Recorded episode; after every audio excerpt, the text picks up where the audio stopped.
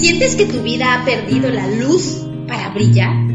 ¿Has estado atrapada en tus miedos, excusas, pensamientos o sentimientos que te han limitado a reconectar tu interior con tu propósito de vida? Hola, mi nombre es Nayeli Martínez y quiero darte la bienvenida al podcast Mujer Comienza Hoy, donde compartiré contigo reflexiones, experiencias y consejos prácticos que te ayudarán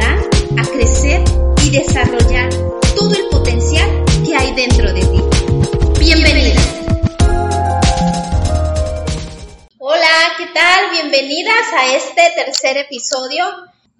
El tema de hoy es cómo tomar buenas decisiones. Tú y yo constantemente nos encontramos tomando decisiones. Por ejemplo, qué vamos a comer, qué ropa nos vamos a poner, qué tareas vamos a realizar. Y así, a lo largo de nuestra vida, nos encontramos tomando decisiones, muchas y muy diversas, las cuales marcan la diferencia entre nuestro posible éxito o nuestro fracaso. Pero hoy en especial yo quiero hablarte de aquellas decisiones en las que nos vemos envueltas que es del ámbito moral, aquellas en las que saber lo que es bueno, lo que es moralmente correcto, ya no es suficiente, porque no nos resulta motivante y atractivo ponerlas en práctica. Por ejemplo, eh, decidir perdonar a quien o a quienes nos han lastimado o traicionado es una decisión difícil. Decidir practicar la honestidad en un mundo tan deshonesto, donde robar poquito es cosa normal y de todos los días, nos cuesta. Decidir practicar el valor de la lealtad con nuestras amigas o compañeros de trabajo, pese a las diferentes presiones que estamos recibiendo, o decidir comprometernos a respetar a nuestro cónyuge, son decisiones que verdaderamente nos cuestan. ¿Pero por qué? porque las estamos viendo desde nuestro propio filtro. Un autor dice desde nuestra propia lente, la cual está basada en nuestras percepciones, en nuestras emociones, en nuestro propio juicio de valor, de lo que creemos correcto o incorrecto, justo o injusto. Y esto nos lleva indudablemente a perder toda objetividad y asertividad, dándonos como resultado que nuestra vida esté carente de paz y de armonía. Entonces, ¿cómo podemos tomar buenas decisiones? Es la pregunta. ¿Qué necesitamos? Primero déjame comentarte algo muy importante. Ningún ser humano podrá jamás determinar lo que es bueno o lo que es malo, por la simple y sencilla razón que Él no es el fabricante, o mejor dicho, Él no es el creador. Nosotros no nos creamos a nosotros mismos. Aunque hay algunas otras teorías que afirman lo contrario, la Biblia nos enseña que hubo un creador, un fabricante, y ese es Dios. Entonces, Dios y solo Dios, quien es el fabricante, el creador, es quien pudo establecer los límites de lo bueno y de lo malo. Que dicho sea de paso, todo lo que Él ha destinado y diseñado para nosotros es para nuestro beneficio. Y el manual que Él nos dejó como una herramienta importantísima e indispensable para nosotros, sus hijos, es la Biblia. Sí, es el libro que muchos lo han etiquetado como religioso, como histórico, es el manual de operaciones que el Creador nos ha dejado con un sinfín de principios y enseñanzas prácticas, aplicables a toda época, y a toda circunstancia. Su contenido es fiel, verdadero e infalible.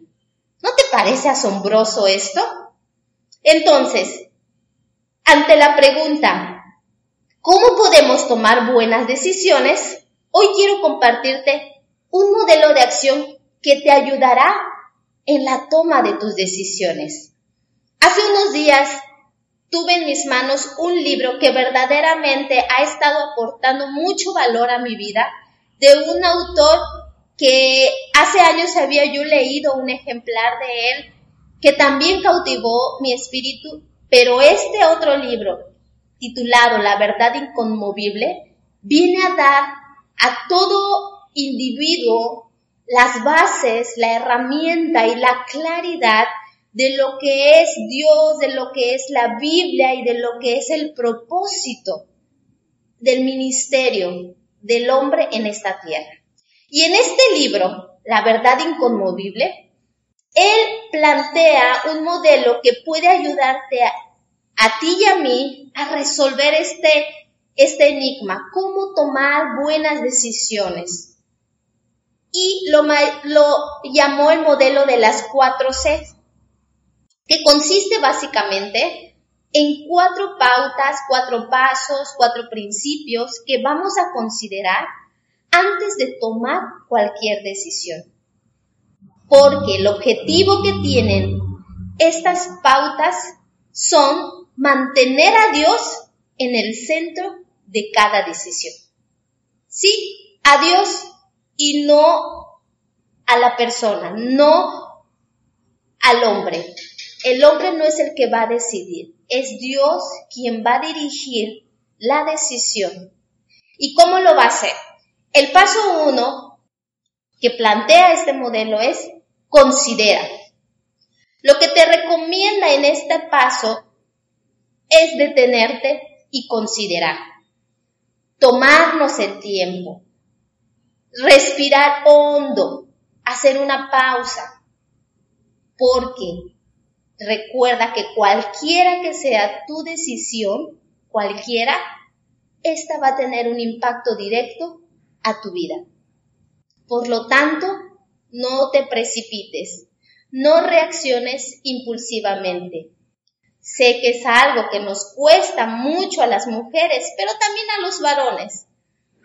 Pero vamos a intentarlo y vamos a ver el resultado que vamos a obtener. Paso 2 compara. Lo segundo que debemos hacer es comparar la posible decisión que estamos teniendo enfrente y contrastarla con los valores de Dios.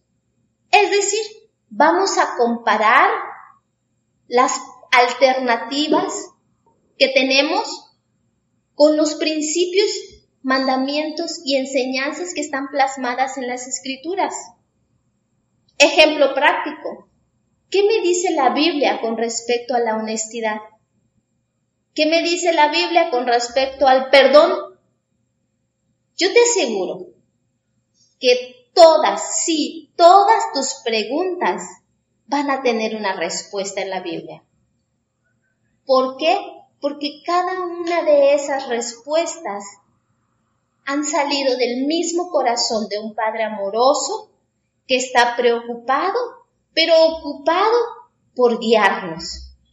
Entonces, cuando nosotras estemos ante una decisión de tomar alguna actitud, no vamos a reaccionar. Vamos a comparar cuál sería la respuesta que la Biblia me enseña con respecto a eso que estoy yo viviendo. Y después de comparar, el paso tres es comprometerte. Comprometerte con la voluntad de Dios.